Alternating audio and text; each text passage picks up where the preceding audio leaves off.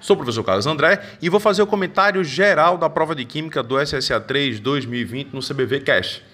É muito, mas muito raro um professor em, de Química em Pernambuco ter a coragem ou a ousadia de dizer que a prova de Química da UPE foi perfeita, mas foi sim.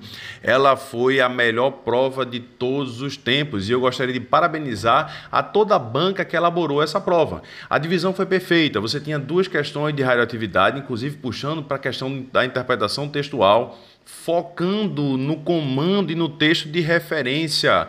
Lembrou muito a preparação de um aluno em ciências da natureza para uma prova do Enem.